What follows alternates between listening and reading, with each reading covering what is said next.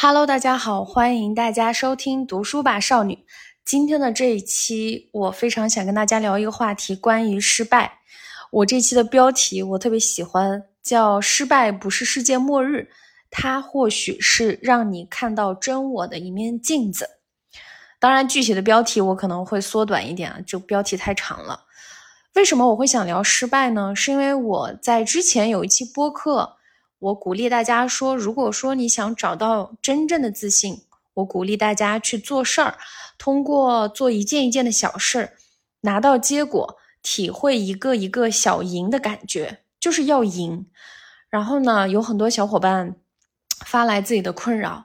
然后与此同时，我发现其实我跟大家或许一样，我也经历过很长一段时间的这个抗压能力很弱，就是一旦一件事情。做错了，觉得自己很失败，这个挫败感会很强，或者是受到别人的批评，我也会觉得好几天，就这个这个对方的评判会在我心里，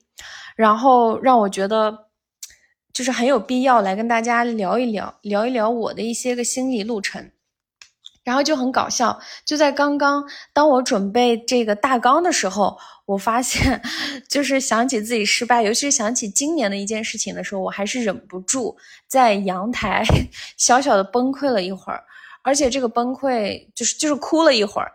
我发现这是我来海边生活之后第一次因为悲伤而流泪，在这之前每一天我都在这里过得非常的愉悦和。这个幸福吧，就是从来没有说是因为不开心而哭，甚至是每一次哭都是因为幸福的眼泪，就是看到星星、看到月亮、看到这个大海，都觉得很感动。每一次都会觉得人生就是何以，包括看着外面下雨，看到蜗牛、看到蝴蝶，都这些东西都会让我感到一种生命的愉悦吧。我已经很久没有体会过这种不开心的感觉了。那我刚刚从阳 台这样哭完，激情发了两个朋友圈，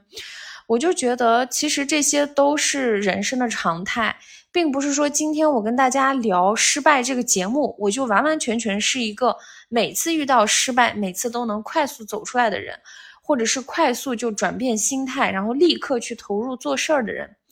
我才三十一岁，我觉得我也处于一个人生正在慢慢往前进，正在慢慢实现自己的理想，再往更加就是想象中更加好的那个我自己在一点一点努力的过程当中，所以我其实真的跟大家一样，呃，并不是说我录了这个节目我就立刻变成了一个很超脱的人，因为我是人类，对吧？我不是机器人，所以。我我觉得就是今天的这一期，我很想把大家当成一个朋友吧，就是跟大家心平气和的去聊一聊我的这些个经历，然后我从失败当中，尤其是今年体会到一个特别大的一个感悟。嗯，首先先来聊一聊我的几次，我我去回忆了一下我几次失败带给我的一些感受啊。我发现，就是为什么我取这样的标题叫做“失败”，它不是世界末日，但是它或许是一面镜子。你可以通过这一面镜子，真实的看到我们自己。举个例子，其实当我们去成功的时候，当我们赢的时候，我发现我们特别热衷于去谈论自己当初是怎么样。取得了这个成绩，然后给大家去分享一二三四五六，对吧？可是当我们失败的时候，我们却很难去复盘说，哦，当初你做这件事情没有拿到一个好的结果，不管是世俗意义上，还是你对你自己的判断，或者是怎么样，这个事情可能是失败的。那为什么这件事情没有成功？背后到底哪些地方做的不够好？这个其实是我们很多人很难去面对的问题。包括我在很长一段时间，我也不愿意去面对。我是那种永远只看着这个好的一面的人。可是我发现，当我这样子时候，面对失败，其实走出来的那个时间是很慢的。当然，在今年我已经练就了，就失败的经历次数多了，你就会练就一种能力，叫做迅速翻篇的能力。可是，在过去，我觉得我花了很长时间去自我在自我身上克服这件事情。我找了几个有代表性的失败的失败的一些案例，然后想跟大家去聊一聊我在这些失败过程当中的一种模式，因为我觉得失败的理由千奇百怪，成功的理由也是成功的这个通向成功的路也是各种各样。我就不谈这这么多了，我就聚焦一个很小的问题，然后希望大家能够通过我的这一期节目对照一下自己，如果能够有启发就更好了。首先我讲几个案例啊，是比较典型的。第一个案例是我在小学的时候，其实我们在小学六年级的时候有一个国家的一个政策吧，就是你如果考得很好，然后你是可以去一个很重点的中学的一个。很重点的班，就是这个班里全部都是这个所在地区各个地方选拔的很优秀的人，你可以跟他们成为一个班的人。然后你的这个什么学费呀、生活费，可能这个国家会一定程程度上帮你去做很大的这个支持扶持吧。嗯，然后呢，你需要住校，这个对我们当时来说是很有诱惑力的，因为这个意味着我可以去跟很多优秀的人成为同学，对吧？那我六年级的时候，我当然就是吊儿郎当的去考试了。考试之后呢，我们其实同行有六到七个人，其实都考试了。考完试之后，我们还去这个体检啊，各种就各方面都合格了，就等着下学期要去，呃，去这个学校，去市区的这个学校。我甚至当时还跟我的同学们疯狂的发同学录，我觉得，哎，我要这个毕业对我来说不只是。六年级毕业，而是我要离开这个县城去市区上学，然后我要离开我这波小小小学的那些玩伴们，所以我那同学录发的可认真了，我就当时觉得我要就是整的特别的轰动，你们知道吗？可是到中间我们却被通知说，嗯，因为这个户口的原因，就是。他只要乡镇户口，就农村户口啊，他不要城镇户口，就导致我们中间有六个人都没能有机会去上这个班。其实我们六个人的成绩啊，各方面都已经合格，我们就在家等着，就下学期要去一个全新的领域了。可没想到就这样，然后呃，当时只有两个学生去了，其中一个是农村户口，还有一个学生是他的数学当时考了第一名，反正他的成绩是最好的，他他去了。呃，这是一个事情，我就都讲一讲这三个事情啊。还有一个事情是我上了高一，我我上高中，我是去了广东，然后当时我们也是这个，我们要上四年的高中，第一年是预科，预科就是你自己跟这个同学们上，然后到高一的时候我就开始分班了，他会根据他会做一次这个考试，考试当中呢会把分数前多少名，前三十名吧，前三十名的小伙伴。拉出来十五个人，在这个一个班，呃，哎，哦，就是呃，他会把前三十名放在一个班里，然后这个班的同学们可以和当地的，就是广东当地的本地生放在一个班。那剩下的，我们那一届是七十多个人，剩下四十多个人就自动组成一个班，你就可以理解为，呃，我们班是相当于是。我没有考试，我没有拿到前三十五，那相当于我是那个跟我原有的同学们在一个班，然后剩下前三十五名吧，我有点忘记了，他们是去了另外一个班，然后在在这个班里，其实可以可以和这个本地学生、广东学生一起在一个班里成为同学，这是一个事情。那第三件事情呢，就是考研。考研我们都知道啊，很多同学可能都经历过。哎，我怎么说话跟老师一样？很多听友朋友们可能经历过考研，然后也经历过考上了和没考上两种结果。我当初呢，就是属于没考上了这个阶段，然后是英文差了非常多的分数，然后专业课其实就刚刚过线的那种感觉。这是三件我举的一个学生时代，就对我来说可能是比较好给大家举例子的例子。那我分析了一下，我对这三件失败的事情的态度是截然不同的，并且我发现模式是一模一样的。举个例子，在我小学没能去到那个班的时候，没能去到那个市区上那个学校的时候，其实我当时把这个全部都归结为了客观原因。我觉得是选拔的时候他们不要城市户口，导致我没有考上，这不是我的问题。所以每一次。甚至到现在，如果有人问比如说，就是嗯，你当初是这个初中小学的时候学习就很好吗？你初中在哪里上的呀？比如说，有的时候我们碰到一些老乡，我们就喜欢问嘛。我每一次都在用这个借口，我说，哎呀，本来我也可以考上那个内初班的，可是呢，因为当时他们是要这个城市户口，所以我们没去。我每一次都用这个借口。好，这个完了。然后到高一分班的时候也是，然后我被分到了那个，就是我我其实就是后后四十名的一个班了。然后我当时的借我当时的借口就是，啊，因为我那时候经历了友情的背叛，对吧？我天天哭，然后我没有任何心情去学习。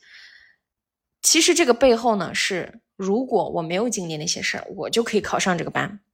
考研也是。考研的时候，呃，我没有大方的去承认我考研失败了，我就是没考上，而是我喜欢说，哦，这个学校没要我，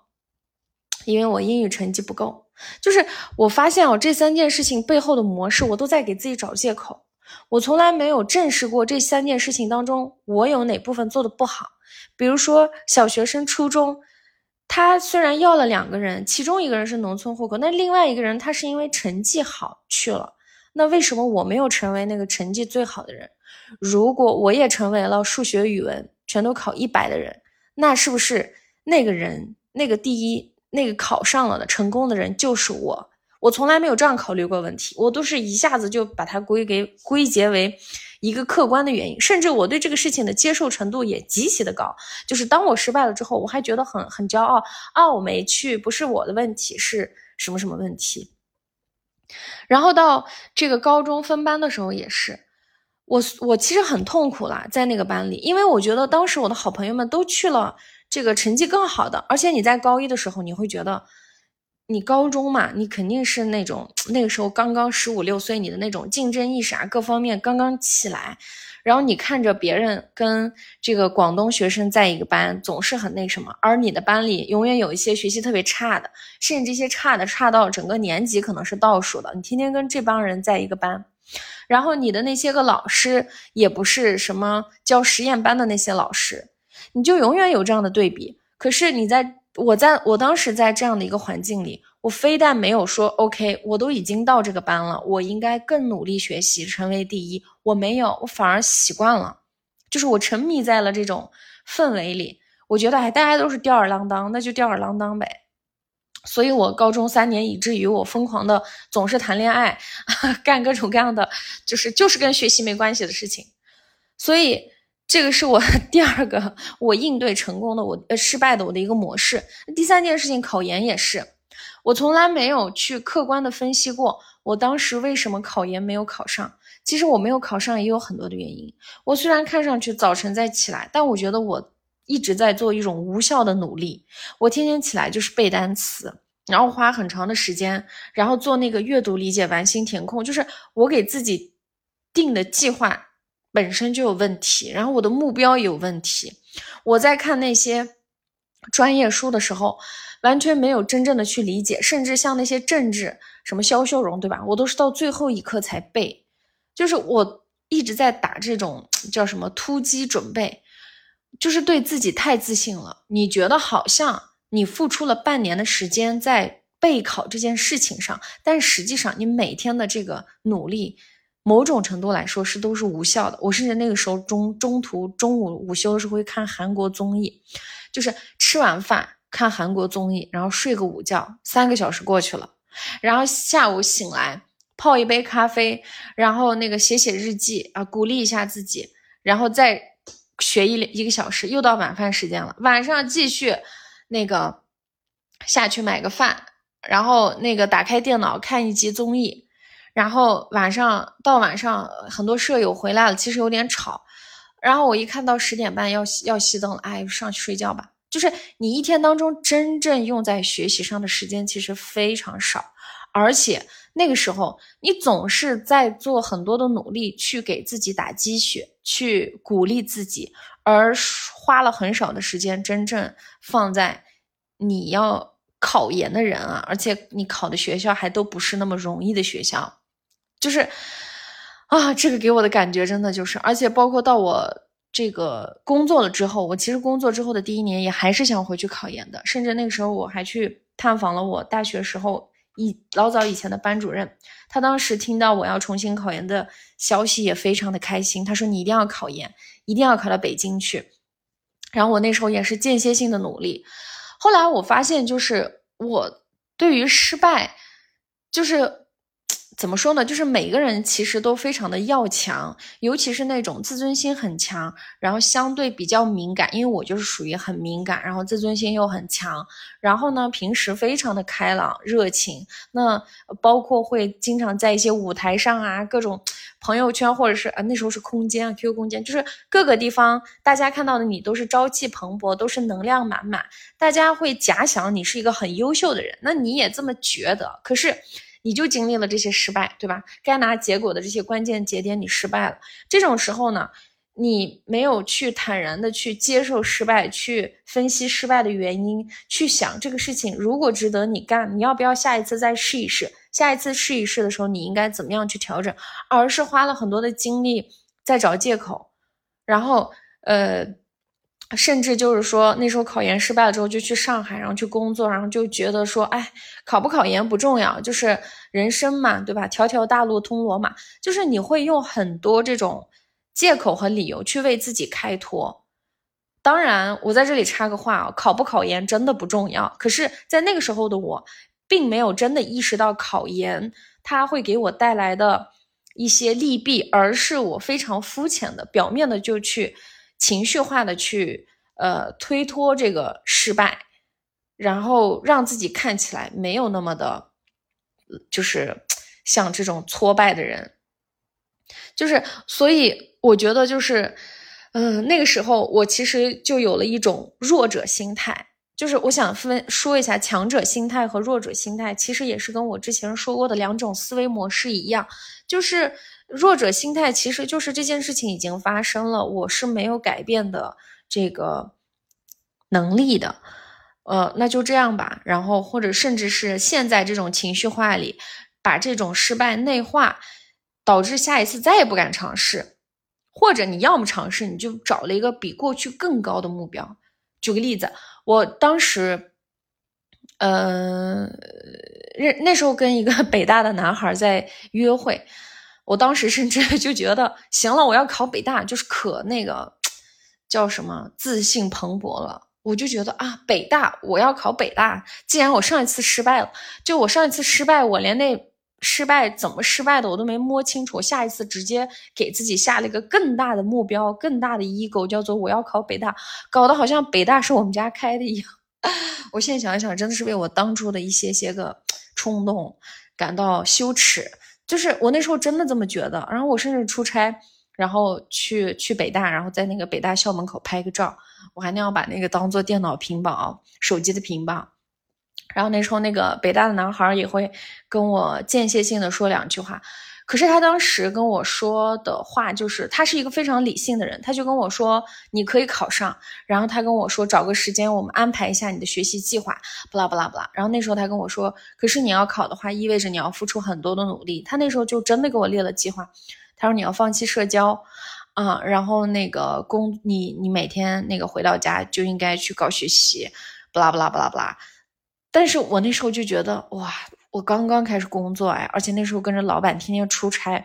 工作的那个新鲜感对我来说就是劲儿劲儿的。然后我哪有我哪有那个闲心思去踏踏实实的准备，就导致考研这件事情在我的人生反复出现了很多次。然后我刚来北京的时候，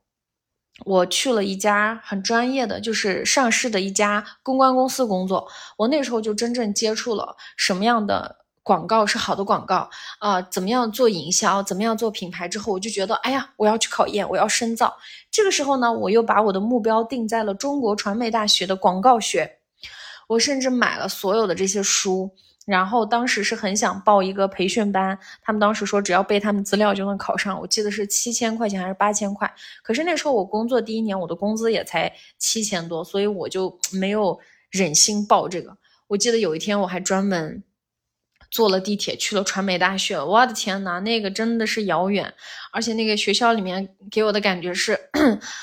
我格格不入，就是反正我记得那一天很晚了，我才从那个学校回来，而且回来就不敢坐地铁，然后我打了车回来。那时候我就觉得啊，我要考这个学校，我还特别嘚瑟，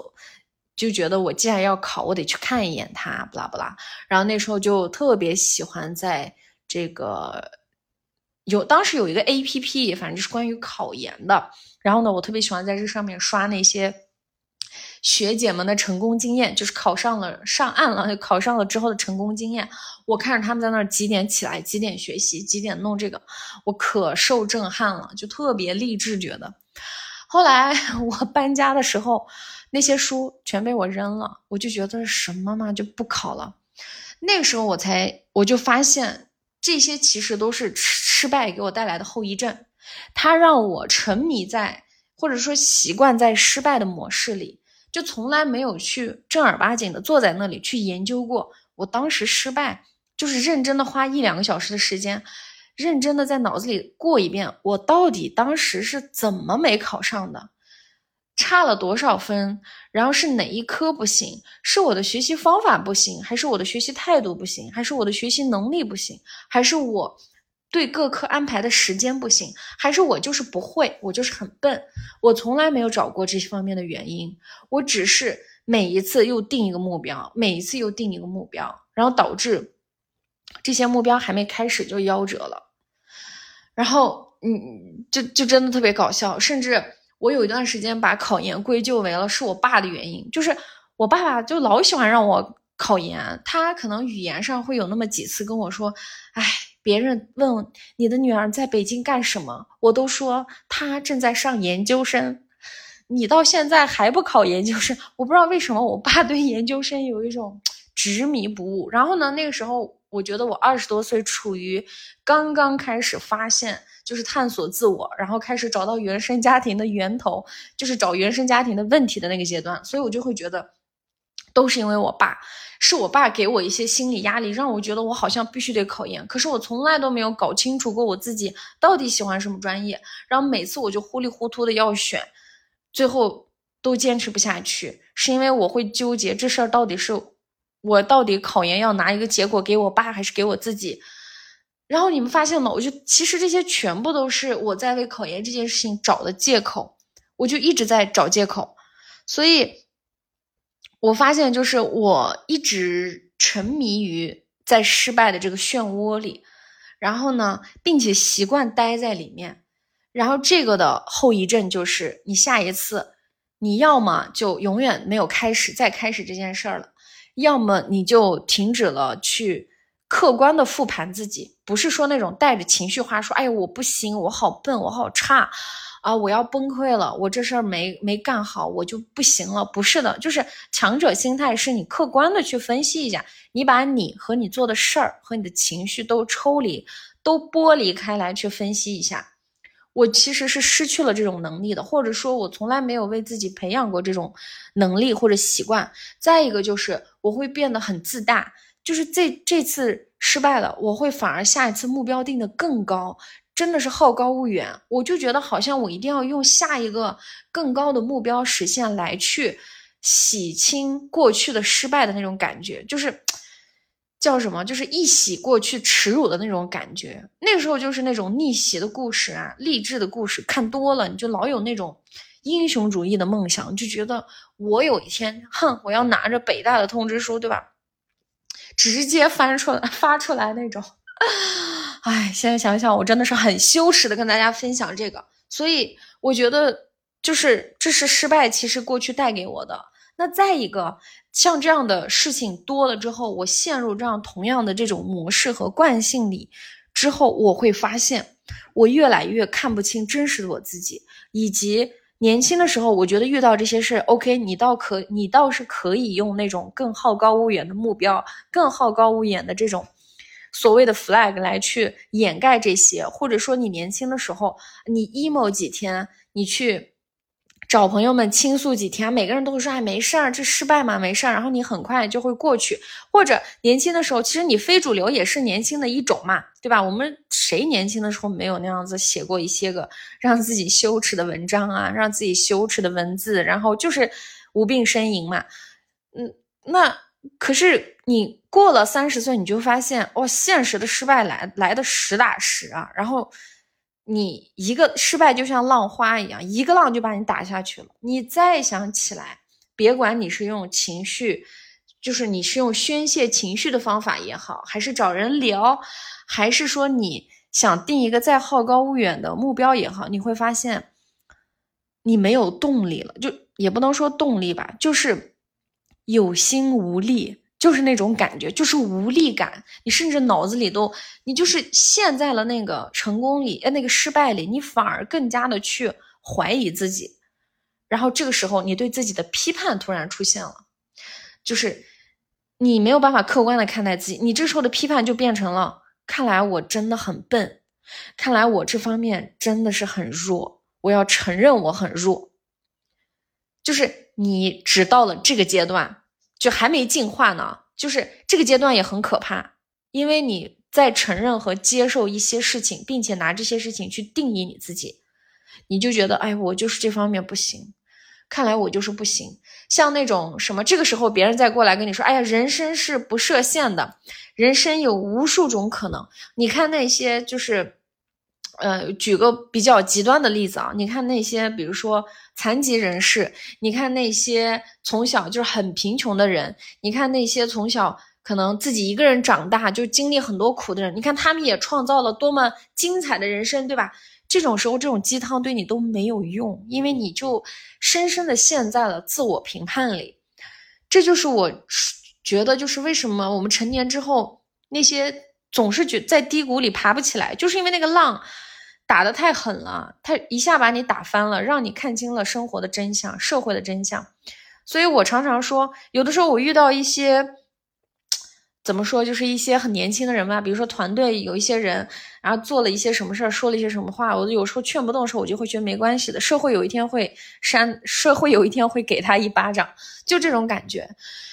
就是社会给的巴掌突然一个比一个大，一个比一个疼，然后你就发现你真的起不来了。你甚至在某一些阶段会承认自己就是那样的。你把你做事儿的那个点和你这个人捆绑在了一起，就是画了等号，就导致你很难去起来。所以我觉得这都是成功哎失败带给我的一些。那我觉得到今天，我在看到一个失败的时候，我其实也提炼了我这些年的这个血和泪吧，就是我自己有了一些感悟，跟大家分享一下。首先，我觉得当我们在遇到一个失败的事情的时候，嗯，很少有人第一时间是非常理性的去看这个事情哪里做错了。大部分人第一反应都是我到底哪儿错了，我到底哪根筋不对了，对吧？不管我们是遇到一段友谊、一段爱情，呃，一份工作，还是一个比如说上下级，或是任何一种关系或者是事情当中，第一反应可能人都会选择先评价、评判自己，他没有把事儿和你的情绪分开看，所以我们第一反应永远都是有的时候会说。我哪里不好？我哪里做错了？我哪里不配？我好后悔，早知道我不应该这么做，对吧？所以我说，为什么当你遇到失败的时候，第一件事情一定是要给一个时间去消化你的情绪，因为你如果不消不花时间去消化你的情绪的话，你就更难去进行第二步，就是客观的去看待，在这件事情当中是方法错了还是。这个机会不对，还是方向有问题，还是你的这个战略哪里出错了，而不是你这个人。所以我觉得就是要给这个时间去消化这种失败的情绪。没有人规定你失败了之后下一秒就要笑着说没事儿，失败是成功之母。我觉得这样的人很少很少，尤其是在同龄人当中更少了。唯一是当你经历的这些失败的经历足够多。你真正形成了一种很强者的心态之后，你才会慢慢学着把情绪和这个客观的事情分开。就比如说，我现在，我现在遇到失败，我也不能马上就立刻就是重振旗鼓的去那个什么，我也会有至少半个小时的时间去陷在这种情绪里，就是很难。我觉得这个对我们来说很难，所以我们在看一些成功人士的演讲，看那些励志鸡汤的时候，当他们说你要立刻转变，你要给自己一两分钟立刻转变心态的时候，这个时候如果你做不到，你不要觉得是你有问题，就是你相信我，正常人都很难这么快去转换情绪的。所以我觉得，就是首先我们要学会给自己时间去消化这种失败的、挫败的情绪。那怎么样去消化情绪呢？你可以找朋友聊，可以各种发泄，或者自己待一待，自己睡一觉，吃点甜食。我觉得这种这个 tips 太多了，我就不分享了。就是怎么样让你高兴起来，或者是这个 tips 太多了，我就不分享了。那第二种就是，如果你实在觉得这个情绪每天都出现，每天都出现，那你可以让他，就是怎么说呢？当你遇到这样的，你第二天在做事的时候，比如说这个情绪又出来了，你可以给自己脑补一句话，叫“哎，你先等一等我”，就是你把这个情绪，你想象你的脑子里是有一个，呃，复式的。一层房子的就两层，是那种复式的结构。下面的你在疯狂的工作，在生活，在追梦，你就把你的情绪放在你那个 loft 上面。我经常会在脑子里脑补这种感觉。我不知道大家有没有运用过自己的大脑。我的想象里就是，呃，OK，我现在要做事儿，可是我突然出现了一种情绪，不管这种情绪是焦虑也好，失败也好，还是什么，我都会跟自己说，先把它放一放，先让它在二楼待一待。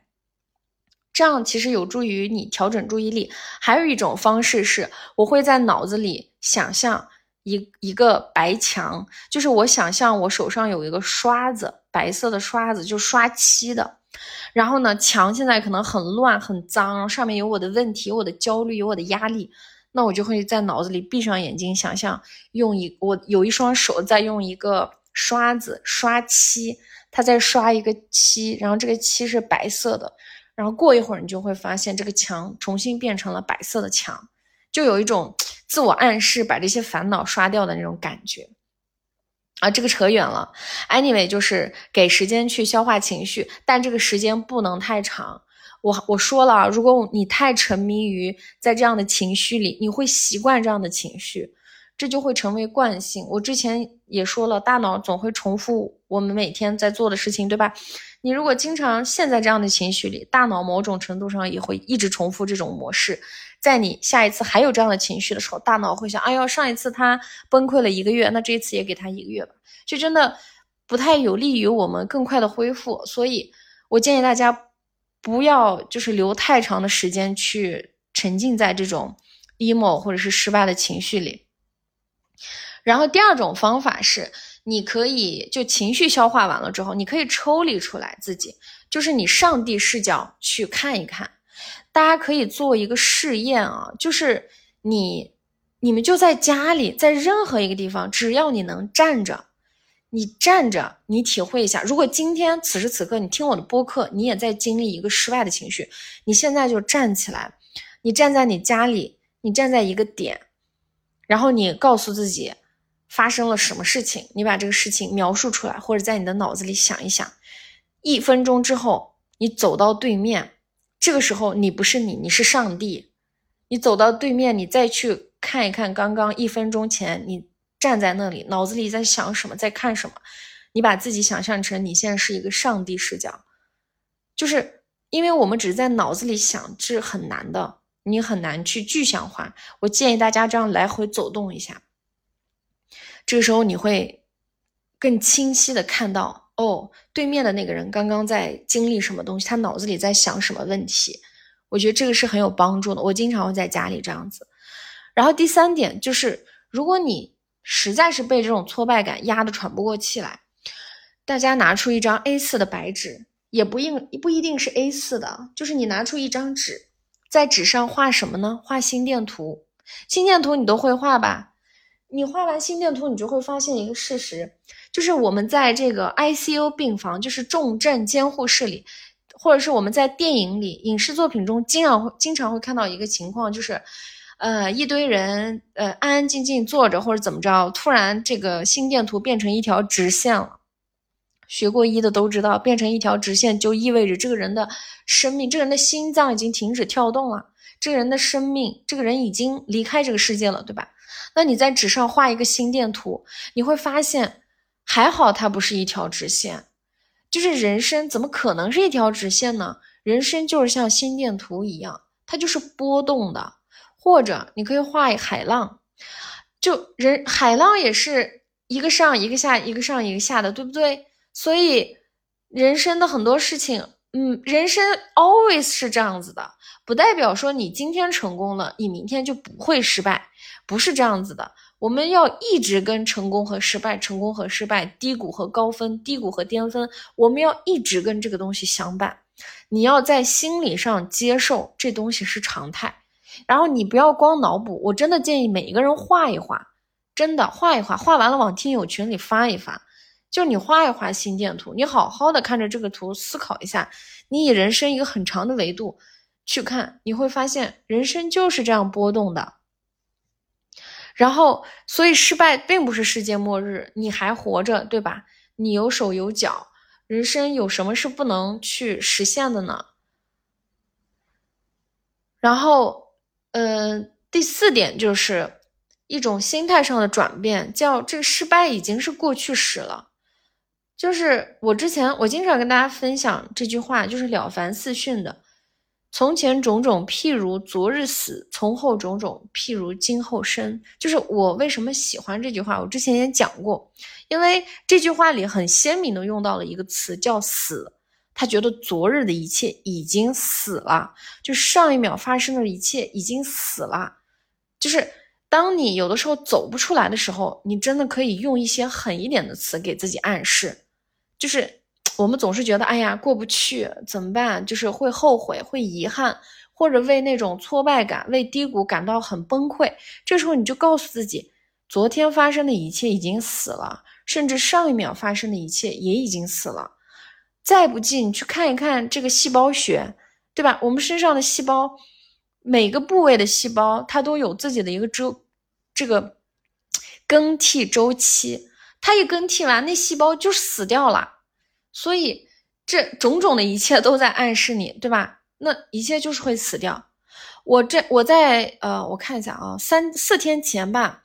我这个买生活用品的时候，我下单了百合花，然后这个百合呢，就是一束一枝上面有三个花骨朵，当时只有两个是开的。其中一个没开，然后我也根本就不知道那个要开，因为它当时还是很小的一个，我我也很难形容，我对花没什么研究，我当时就纯粹觉得说，这个百合清新，对吧？安神，《甄嬛传 》看多了，我就想的是试一试，去让家里有点有生命的东西。然后其实你们要知道，当你在生活用品的店里去买花的时候，这花被送过来，它就快递过来，它就是。这已经就是你感觉它就是病殃殃，就快死了。可是我把它放在花瓶里，我惊讶的发现那两只开的都特别好。今天已经是第四天了，开的特别好。然后我就是把它放在这个床头的柜子上。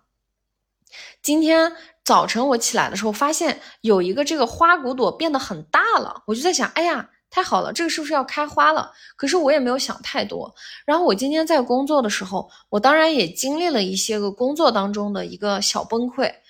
我再去，我想的是给这个花换个水吧。我再进去，发现惊讶的发现它开花了，而且它开的很大。我就那一刻为生命涌起了一种感动。就是我以前觉得花是有生命的，可是我很难去感知到它，因为我北京的朋友都知道我是个特别爱送花的人，对吧？动不动给我的朋友九十九朵，啊，这个三百三百三十三朵这种，就是送生日的时候啊什么的，或者是一些节日的时候，我是很喜欢给别人送花的人，但我自己不喜欢花，因为我觉得。每一次我买来都让我觉得，或者是别人送我，我又养不活它，我就觉得很浪费。我更喜欢去种在花园里的花，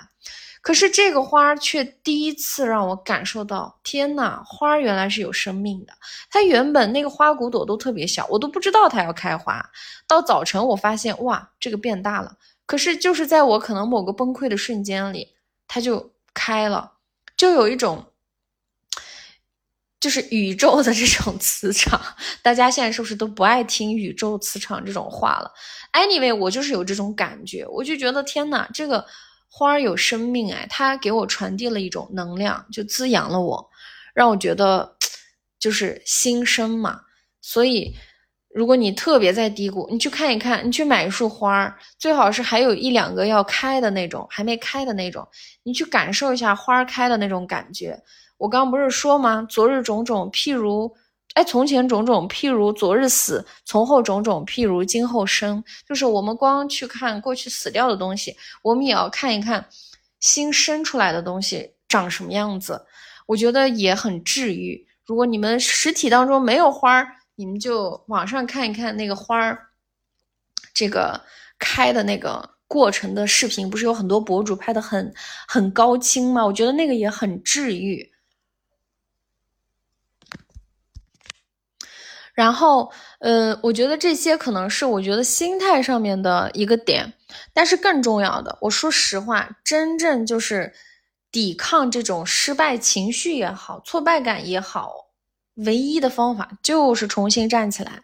就是重新去做事儿，你就事情一件一件的做，就是心愿一个一个的达成，你关键是你得达成。这个也是我今天其实真正想分享的。我真正想分享的，并不是我们要怎么应对失败的这些情绪啊什么的。我觉得这些都是治标不治本。就像我说这个培养自信，每天对着镜子说我很好，我很棒，难道就自信了吗？真正的自信，真的是在做事儿当中去得到的。你们相信我，当你一件一件的小事把它做成的时候，当你拿到结果的时候，当你拿到赢的感觉的时候，你一遍一遍的体会这些的时候，你会越来越自信。所以，我今天其实也很想聊，嗯，失败带给我们更大的一种 危害吧。其实，除了我刚刚说的那些模式之外，它会让你失去对赢的渴望。这个其实我很想分享一下。我在高三的时候，嗯，我对学习的态度就是间歇性的努力，间歇性踌躇满志。因为那时候我在谈恋爱嘛，然后那时候我就老是想把自己弄得与众不同一点。我也不知道，就是青春期吧，可能我的叛逆是那个时候来的。然后当时我们老师让我写，就是每个班里要写竞争的人，就是其实。老师的目的还是希望你能去正确的看待竞争，他是希望大家之间就是怎么说，就是有那种盟友的感觉。我发现，在我们国内的教育里，就竞争这个，大家嘴上都说不要竞争，但实际上背地里都卷的要死，就是背地里都在竞争。但是我们不把这个东西放在明面上说，我们好像很少去教育大家说，我们就是要赢啊。你考试就是要要拿高分啊，就为什么不呢？就为什么不赢呢？就是我们好像很少会去说这方面的东西。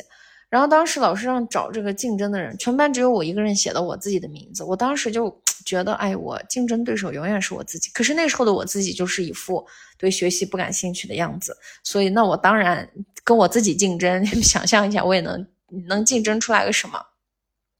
所以我就觉得那个时候，其实我已经失去了对赢的渴望，这就导致了我在二十多岁很长一段时间做事儿都是雷声大雨点小，就是那种目标 flag 定的很高很大，可是这个真正做事儿却做着做着没了，或者很少去做拿到结果的事情，导致我身上其实失去了一种韧劲，叫做当一个事情没有看到成果的时候。我就很容易放弃，我就转而去做另外一件事情。所以今年我经常给自己说这句俗语吧，也是小时候来自一个寓言故事，叫“捡了芝麻丢了西瓜”。我觉得我一直在捡芝麻，换城市捡，然后换赛道捡，然后永远丢了自己的西瓜。捡了芝麻丢了西瓜，就永远丢掉了自己的西瓜。所以我很想跟大家说，有的时候我们。沉迷在这种失败的模式里，沉迷在失败的情绪里，其实对我们更大的危害是我们会失去那种对赢的渴望。这个其实挺要命的。虽然说现在很多人都在倡导摆烂，倡导不要太卷，呃，躺平，对吧？我觉得我无意对这些东西做出评判，它可能有对有错，有好有坏。但是今天我很想真心实意的分享给大家一个点，叫做，嗯，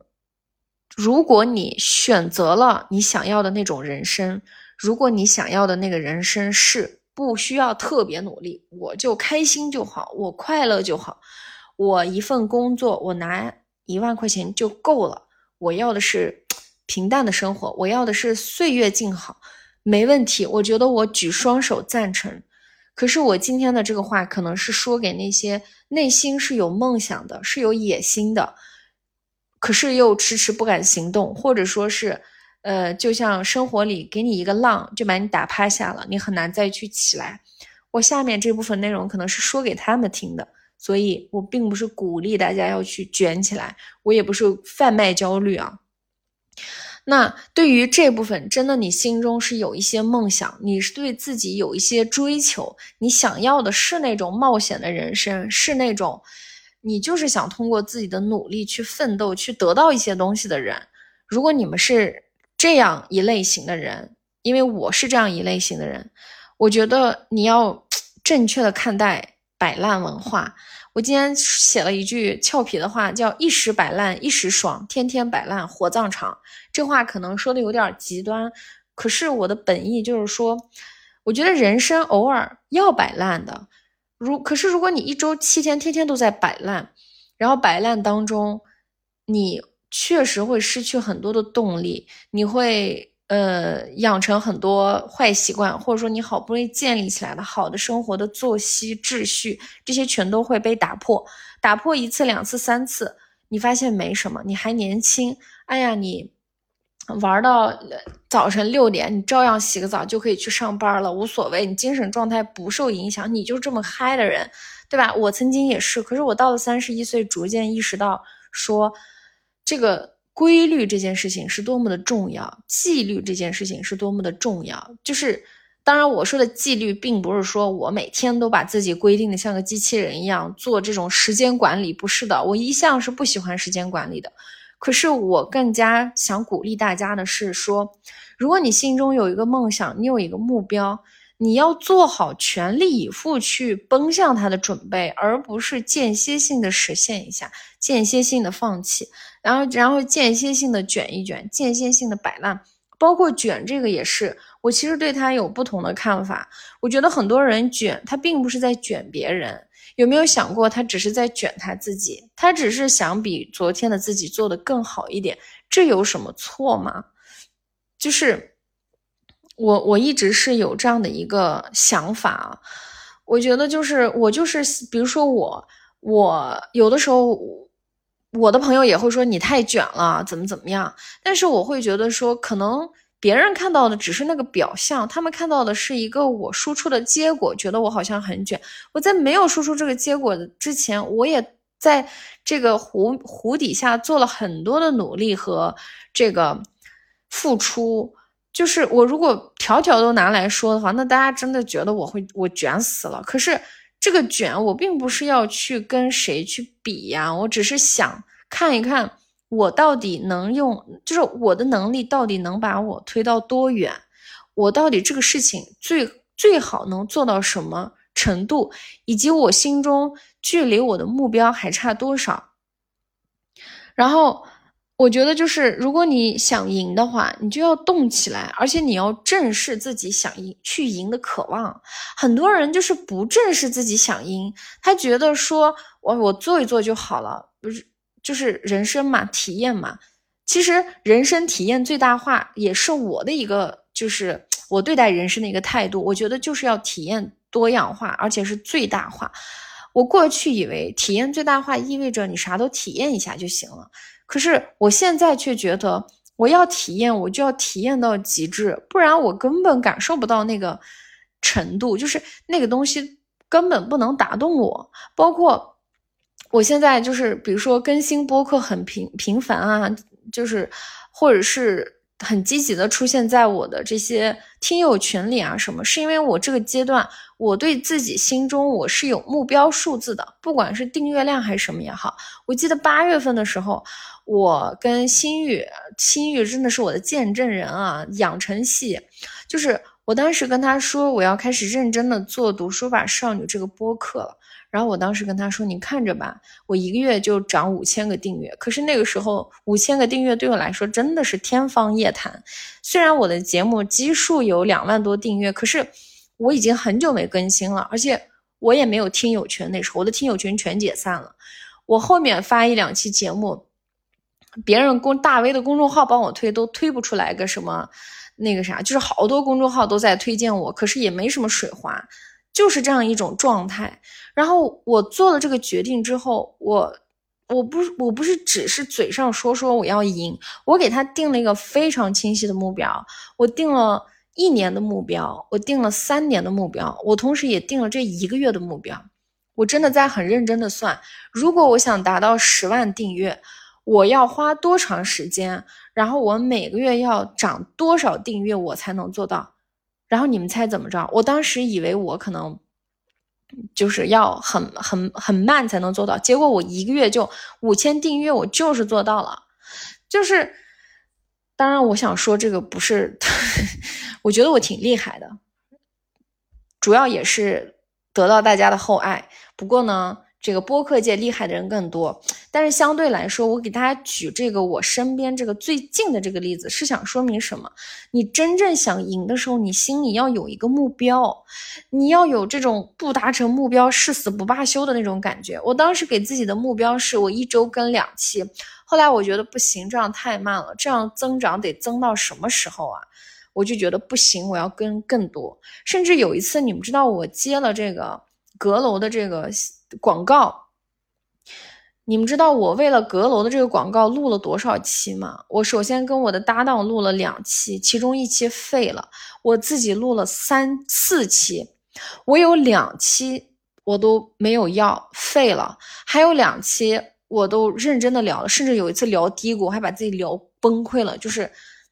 在节目里也是非常坦诚的说了自己的一些很崩溃的情绪，然后后来。我就觉得，本来那期很很羞耻，不好意思，就是发，但我内心觉得我自己被这个打动了，我相信我的听友们会被这种真实的这种情绪去打动，所以我就勇敢的发了这一期。果然，这期给我带来了很多的这个订阅，然后包括那天心玉在我家里，我跟他聊了两个小时，后来我决定不上这期播客了，因为我觉得这一期的内容没有我想象中的。好，这一期当中我聊到的很多感受下来，是我很傲慢，然后我很自恋，因为我习惯了，现在习惯了一个人单口，或者说我习惯了作为采访者去采访嘉宾。可是当我身边坐着一个人去问我问题的时候，我会觉得我回答之后，我会有一些傲慢，然后我自己很不喜欢我的这种傲慢，有一种居高临下的感觉。我还是希望能够跟大家像朋友一样的，所以。我这两我我这两小时也没有放，就是我宁愿这两天都没有内容更新，我都觉得不放这个东西。因为当我真正想我要赢，我要达到这个目标之后，我对我的很多东西都重视了起来。今天还有小伙伴说这个听友群很热闹，说对比了一下很多别的听友群，然后夸了一下我。我后来想一想，运营的背后真的就是人心，而且我我我第一方面。真心喜欢跟大家去交流，我觉得在听友群里，我能够去见识到各种各样的小伙伴，包括我的听友里最近有很多的男生，还有很多高中生，我觉得很惊喜，就觉得哇塞，这种年轻的一代都能觉得我的内容还不错，那我大方向应该是不错的，这个其实给了我很大的信心。然后，呃，一方面是这个，另一方面，我觉得。那我既然要好好的做好播客这件事情，那听友是其中很重要的一个环节，没有听友就哪来的我这些啊？所以，我当然要去好好的运营我的听友群了。这些都是相辅相成的，并不是我单方面就是很爱这个。所以，我觉得就是想赢，要给自己非常清晰的目标。我发现很多人心里是没有那个大目标的。我说的大目标，可能是你最终的一个野心。我现在的野心是非常非常的明确。然后我想说，为什么失败会是你看到真我的一面镜子呢？我其实，在上一期上半段节目里，我复盘了一下我失败的一些，就是。我自己的一些行为模式之后，我现在再来看，我发现那时候的我自己就是对自己不诚实，就是你不敢承认你当初就是没有做足够的努力，你没有下足够的苦功夫，你凭什么成功啊？就是我缺对自己说这句话，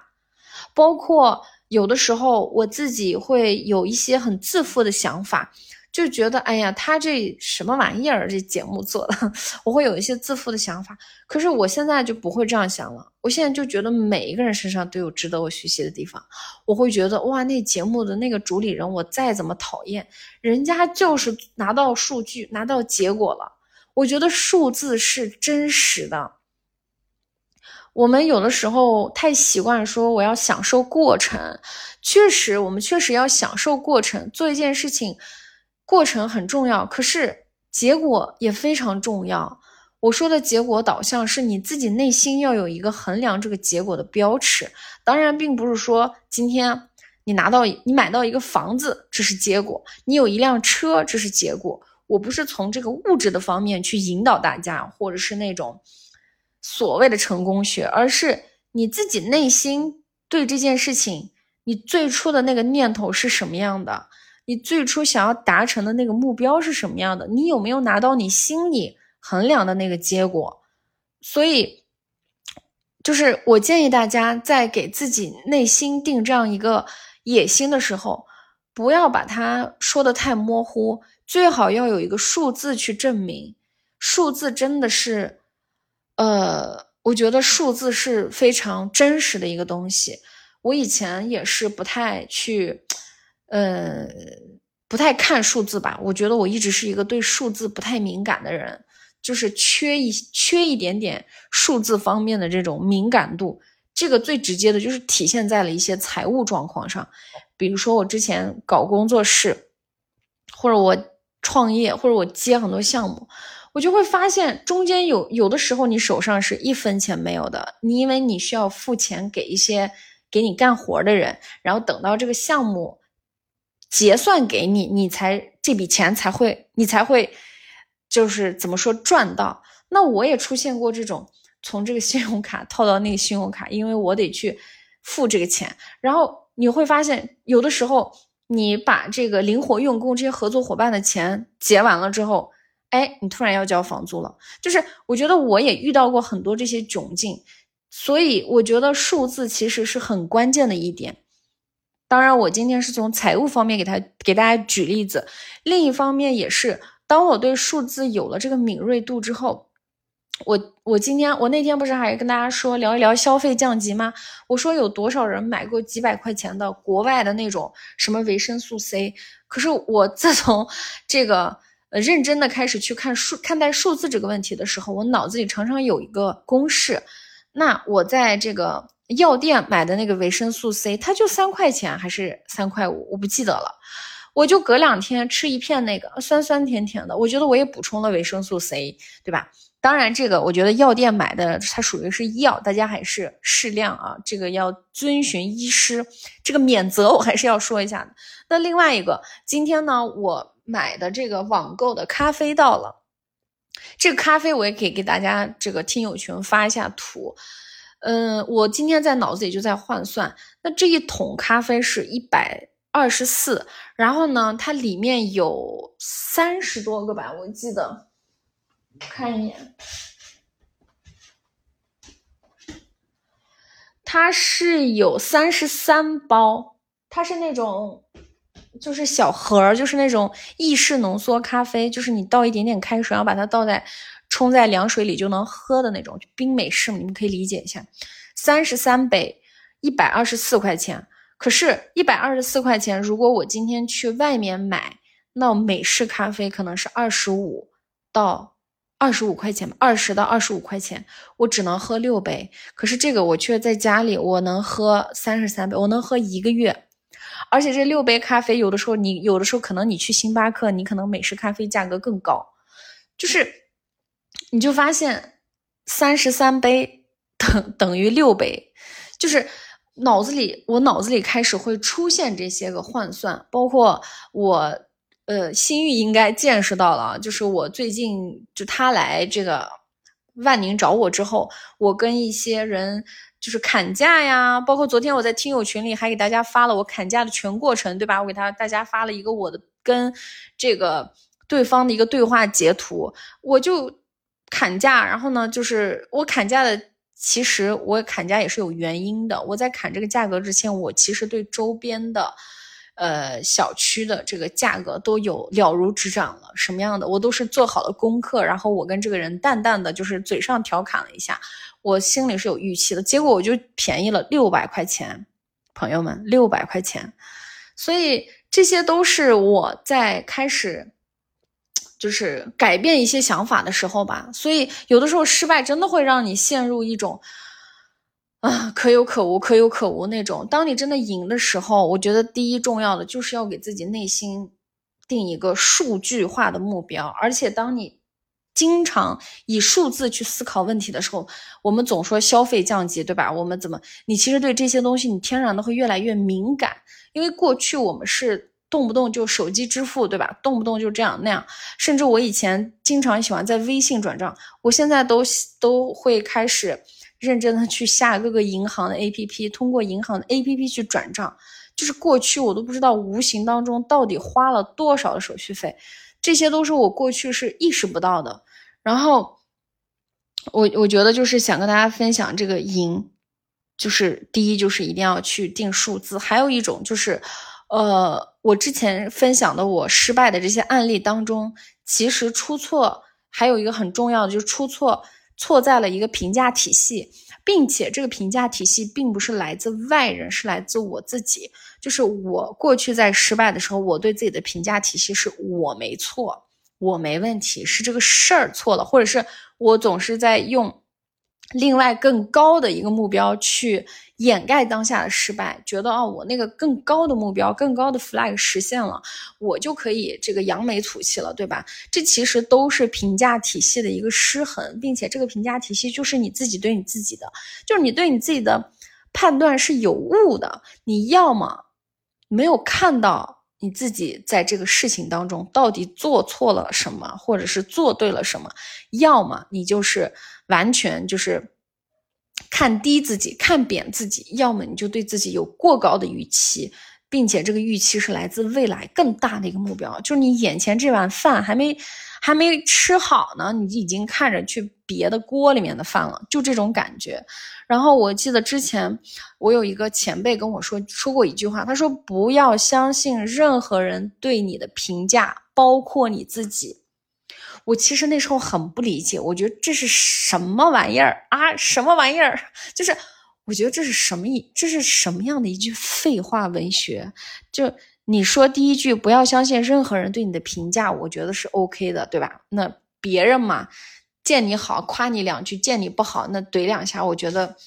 别人嘛，见人说人话，见鬼说鬼话。我直到这两年我才意识到，他说包括你自己对你的评价。我才真正明白他这句话的含义，就是有的时候我们对自己其实也很难做到客观。那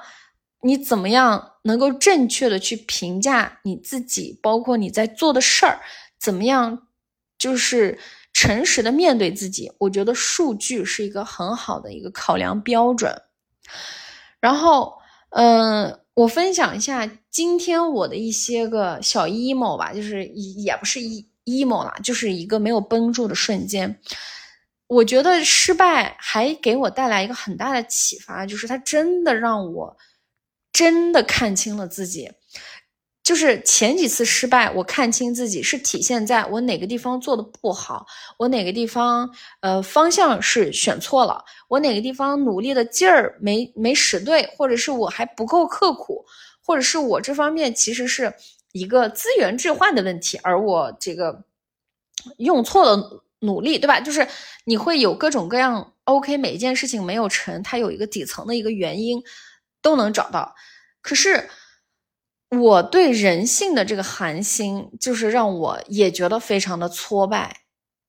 其实我被人邀请一起去创业也好多次了，导致我现在别人一旦说要跟我一起合伙，我第一反应就是 no。就是我其实过去也经历参加过很多很大的一些项目的一些尝试吧，然后呢，我就会觉得那今年这个创业的一个，我觉得算失败吧，其实是失败，让我更加看清了我自己。这个看清是看到了我和别人的一个客观的对比，这个也是谁对谁错都不重要，重要的就是我真正看清了我自己在这个世界上的位置。我觉得以前我从来没有去考虑过这个问题，因为我过去一直不是一个物质欲很强的人，我到今天也不是。很熟悉我的亲友都知道，我到今天也不是一个物质欲很强的人。给我一顿好吃的，我也能开心很久，比给我送一个包，我到现在也没有很贵的一些包啊什么的，对吧？就是，呃，所以在过去二十多岁，你交往的所有的人里，可能也有一些很有钱的、很有名的，或者是我会经常有这种跟大老板、大企业家打交道的经历。我从来没有哪一刻觉得我跟他们不一样，甚至是我从来不会认真的去看对方的出身，对方现在拥有的东西和我，就是我从来不会这样去对比。然后我也一直没觉得什么，我甚至觉得每个人有自己不同的路要走，这个当然是一个很好的心态了。可是我到今年逐渐清晰的看清了我在这个世界上的位置，然后我也明白了一件事情，就是。其实有的人真的是身在罗马的，他就是跟你不同，然后这个不同体现在你们确实很多地方是没有办法互相去共情的，就是理解不了。然后你是一个真的像，就是你走的是那种乡间很泥泞的路，一条河一条河的跨过去，然后遇到这个春春暖这个。冬凉，这话怎么说？就是你遇到这个这个河，对吧？会结冰，然后会有泥，然后这个水深水浅，有时候会来海浪。就是啊，河里面怎么会有海浪？就是有时候会来这个水很湍急，然后这个有的时候这个水是泥巴的那种颜色，泥土的颜色是黄的。就是 anyway，你会在。就是你觉得你永远是很小，然后呢，身边也没有任何人，你走路甚至都没有拐杖，你就是找到一个树枝，在摇摇晃晃的去这个走向前方。可是有的人他出生就是在罗马，就是车接车送，然后呢，他根本没有办法去想象走在泥地里是什么感觉，甚至是他当他有一天。在泥地里走的时候，他会觉得这对他的生命是一个新鲜的体验。可是这是你的日常，就是我今年常常有这样的感受，尤其是在年初的时候。然后我觉得就是包括我今年遇到一个人，就是我感觉我从他的身上，可能过去也有一些人对我表现过，比如说。呃，不屑啊，或者是讨厌，或者是鄙夷、鄙视这样子的投来过这样的眼神，但是我好像过去是不自知，就是我没有意识到，而且我意识到了，我也是那种管他呢，你讨厌我，我也很讨厌你，就是 就是那种就是那种感觉。当然，这种心态我觉得在某个阶段也是很好的啊，呃，大家也可以学习一下。可是到我今年这个阶段，我就觉得我真正开始要成年，要开始做一些事情的时候。我能从对方的眼神里感受到那种鄙视，就是感受到你说了一堆的废话，感受到你在把你的一腔的热血和激情和梦想，再给一个完全不在乎你的人去倾诉。这个人根本就不在乎你在说什么，他，我现在想想还是会觉得有一些生气和愤怒。可是。这只是我单方面的情绪，对他来说，他当然是完全不理我这种小咖。你爱生气不生气，对吧？你对我的生活造不成百分之一的影响，我甚至人生没有一秒钟会因为你的这些情绪有这些波澜。这就是大人物跟小人物的区别嘛。但是我就是有那种感觉，就觉得哇塞，就是。然后每一次你当你鼓起勇气想要去证明一些自己的时候，你发现自己陷入了一种证明自己的漩涡里，并且你那些就是过去用于证明自己成就感的那些东西，在这种特定的人面前失效了。就你那些觉得啊，我的成就感来自于这些很生活中的小事，那对方会觉得这个人在说什么？就是你都没有到达他们的那个。门的那种感觉，就真的是有的人是身在罗马，可是我觉得我这种就是光走到罗马，光知道罗马在地图的哪个位置，就好像花光了很多力气，就是有这种无力感。然后甚至你会觉得你在跟对方说话的时候，对方的那种不认真听，真的会给你很大的挫败。你以为你跟他是在同样一张桌子上谈判，你以为你坐在他对面，你跟他某种程度上是公平的，是平等的。可是实际上，他根本没有用心的去听你讲话。我觉得这个事情其实给我带来一些些个挫败感的，并且这个挫败感延续了蛮久的。那我在今天还在思考，我觉得，可是这个东西对我的人生来说，我仍然觉得它是我人生一块。非常宝贵的财富，我觉得是因为经历这些事情，让我真的看清了我自己。我看清了我自己在这个世界上客观的位置，我看清了我这个阶段的努力，我这个阶段的成果。如果我想要更上一层楼，我想要去跟这样的人平等对话，我其实还有很多的路要走，并不是你跟他坐在一张桌子上，你就能跟他对话。这是一种很深的无力感。并且，我当然也会因为有的人，现在很多零零后、九七、九八的人都都已经就是你们知道，生活啊、工作都已经取得了非常多的成就，所以好多时候我也会拧巴，我就觉得我三十一岁了，我怎么还在这儿？就是有的时候会看，就觉得自己两手空空。可是我真的觉得发生的这件事情，它确实让我。认清了自己，这个失败可能不是常规意义上我做了一件事情没有成，而是我从别人对待我的方式里感受到了我的一些个失败。这个失败，可是这个失败并没有说是打倒我，他真的是，他也很痛苦，真的很痛苦。我觉得被忽视、不被尊重是一种对我来说是极大的痛苦，我也花了很长时间去消化这个痛苦。可是我觉得它是有益的，就是益处的益，它真的让我正视了我自己。我在经历这些痛苦的时候，我没有很悲观，我没有觉得我自己不好，只是他第一次有人如此现实的让我知道我跟他的差距是多少，所以我就觉得这样的一个失败让我认清了我自己，就是。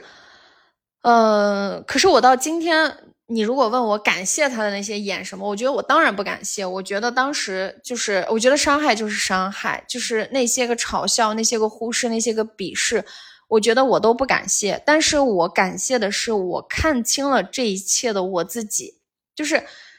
这这种失败，它让你痛苦，它让你哭，它让你颓废。可是有一天你发现，哇塞，当你真的能够做到从这样的。失败里走出来，你会发现这种力量是无坚不摧的。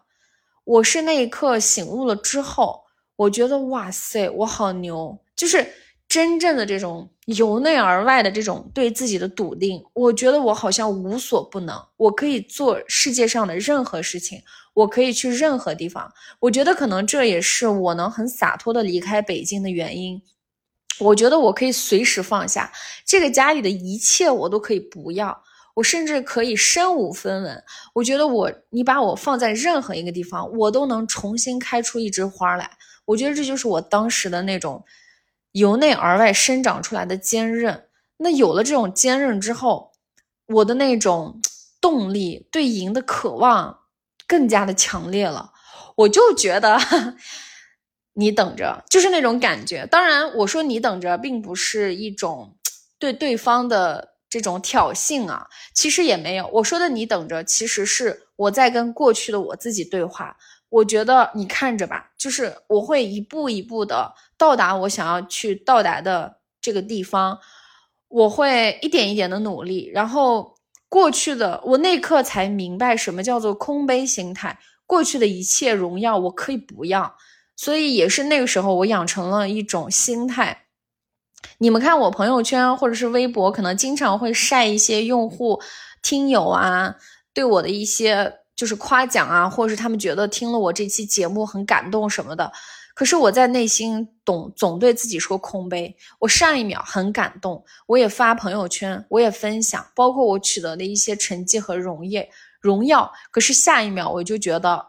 这些都是都是零，全部都归零了。我永远要一遍一遍的重新出发，我永远要一次一次的去体验赢。我觉得这个是我失败这个东西真正教给我的一个人生课题吧。你真的能够从一次一次的失败当中，除了找到自己做事一些方法上面的出现的一些。就是偏航的一些，怎么说？就是你做事方法出现了一些漏洞嘛，我们就修补 bug 嘛。因为人生就是不断修复的过程。除了你会发现自己做事方面有哪些能力的提升，对吧？有什么什么地方需要提升？除了能够失败能够帮你看清这些之外，它最大最大的作用其实就是让你帮你看清你自己，并且这种。很大的失败，让你真正的能够明白一件事情，就是你只有真正的看清了自己，你才会有一种决心，叫做你再也不要去做别人了，你再也不想去探索别人了。就是这也是我为什么这些播客，我其实都是发自我内心的，我并且我其实取关了很多的播客节目，我取关了很多的微博。很多的公众号，我只留下了一些我自己用户的播客和我极个别听的。我就觉得我再也不需要外界给我这么多的信息，教我怎么做人做事了。就是我自己觉得我是对我自己而言是这个世界上最值得探索的人。然后当我真实的回归了我自己之后，我发现原来真正取悦我的东西，并不是。今天的多少订阅量、多少收听量，或是我赚到多少钱，而是生活中这些花花草草。可是，在这背后，这些感觉也来自我一个事情一个事情的完成，一个目标一个目标的实现了。可是，我对目标实现之后的那个快感，并没有停留太久。我只是把这些都化作了我内在的动力，他们让我下一次再出发。那我在下一次再出发之前，我中间可以有一些休息的时间，去看一看生活中的花儿，去看一看蝴蝶，去追着一个蝴蝶跑，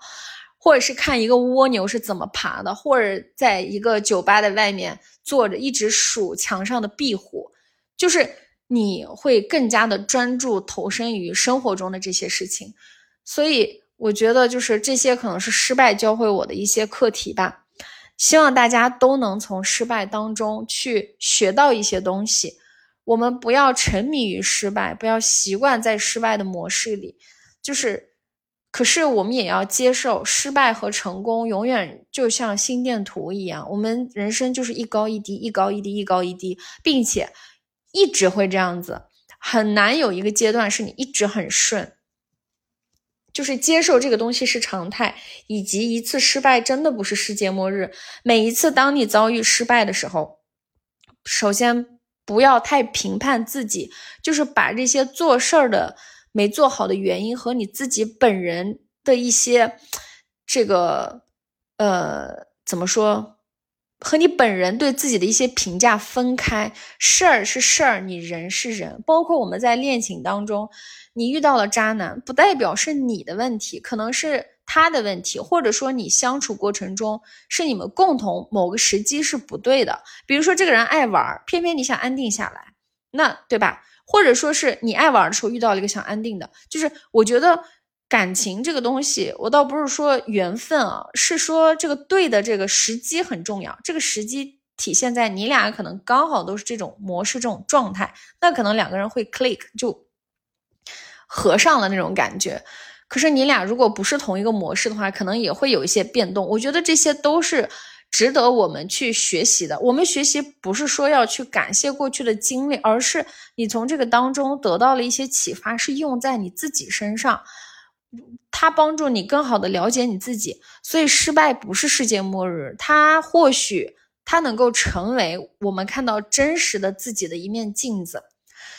为什么这件事情失败了你会如此的痛苦？这个事情是不是真的对你很重要？它为什么对你这么重要？那既然这个事情对你这么重要，你愿不愿意再尝试一次？就是我们应该有这样的一种思考方式，所以。嗯，我觉得这就是今天的这个节目，希望大家都能够去坦然的去面对失败，因为我认为坦然的面对失败，意味着你愿意坦然的去扒开你自己，去真正看见你自己真实的样子，然后以及我们每个人在这个世界上都是独一无二的，我希望大家都能去找到自己的路。做别人是很难的一件事情，模仿别人也是很难的一件事情，因为我们没有办法装一辈子。最好的方法就是早早的看清楚自己，早早的选择一遍一遍的成为你自己，因为你要相信你自己是有无限潜力的，你能够做成任何事情。如果你也是有梦想的人，希望你能够对赢这件事情有渴望。而不是随波逐流。今天的节目就到这里，嗯，然后最后说一下，因为我办了一个一百天的成功日记打卡活动，然后有一百七十位小伙伴参加，嗯，这两天睡觉前刷大家的发的这个，我非常的感动。有一个小伙伴一开始他很犹豫，因为他的身体是有一些残障的，他处于每天都待在家里的状态。我就给他推荐了一个电影，叫《弗里达》，就是我很喜欢的弗里达·卡罗的同名电影。然后他看完很受启发，他也决定来打卡群。进了群之后，当他说说他的现状的时候，很多小伙伴都给了他很多的鼓励。然后这个群每天也很热闹，我就发现大家的反馈都是，其实大家要么是自己内心很自卑，要么是很脆弱，或者说是是一个很社恐的人。可是，在这样一个场域里，每一种状态都被很好的接受了，我觉得这个让我更加的触动吧，也让我感受到，嗯，当我们真的在外界生活的时候，很容易否定自己，因为生活中出现的那些挫败感的时刻实在是太多了。当我们否定自己的时候，很难有一个场域。是这个场域全部都是夸你的，你知道我们群有个规定，就是不许否定自己，就每个人希望一百天之后人均都变成自恋狂。嗯，但是说回这个自恋狂也好，这些也好，这些都只是意识形态的。我认为我们还是要回归到执行，回归到行动，所以也是这也是举办这个打卡的一个很重要的原因。大家每天要记录一件自己做的有成就感的事情。我们一定要在一件一件的事情当中去感受自己。哦，这个事情我做的真棒，为什么这么棒呢？这个事情具体是什么？你把它用文字描述出来。我们一百天就相当于做了一百件，甚至很多小伙伴今天开始已经分享好几件了。我觉得这些就是进步。如果你这也是对抗失败、对抗挫败感的另外一种方式，就是每天记录自己做的有成就感的事儿。啊，然后你就会发现这个自信，你你每天会 越来越自信。希望大家都能越来越自信。然后今天的播客就到这里。天哪，唠了好久。然后还想加入打卡群的，因为太多人问了。我准备开第二期，可能是十天之后。所以，呃，大家还想加入的话，也可以滴滴我，我考虑一下，十天之后再开一期。但这个运营可能需要费用，所以我第二期就没有办法免费了。我会浅浅的收个门票啊，咱也不能太公益了。嗯，以上吧，就是这样。然后也欢迎大家来听友群，我的听友群也很热闹，并且我本人每天也会在听友群里说话唠嗑儿。所以如果大家就是感兴趣，都可以来。然后感谢大家的关注，真的感谢大家的关注，也希望也共同邀请大家一起见证我的播客早日突破十万订阅，我非常有信心，也希望大家都给我信心。你们能给我信心的方式就是多多评论。好的，今天的节目就到这里，感谢大家的收听，我们下期再见。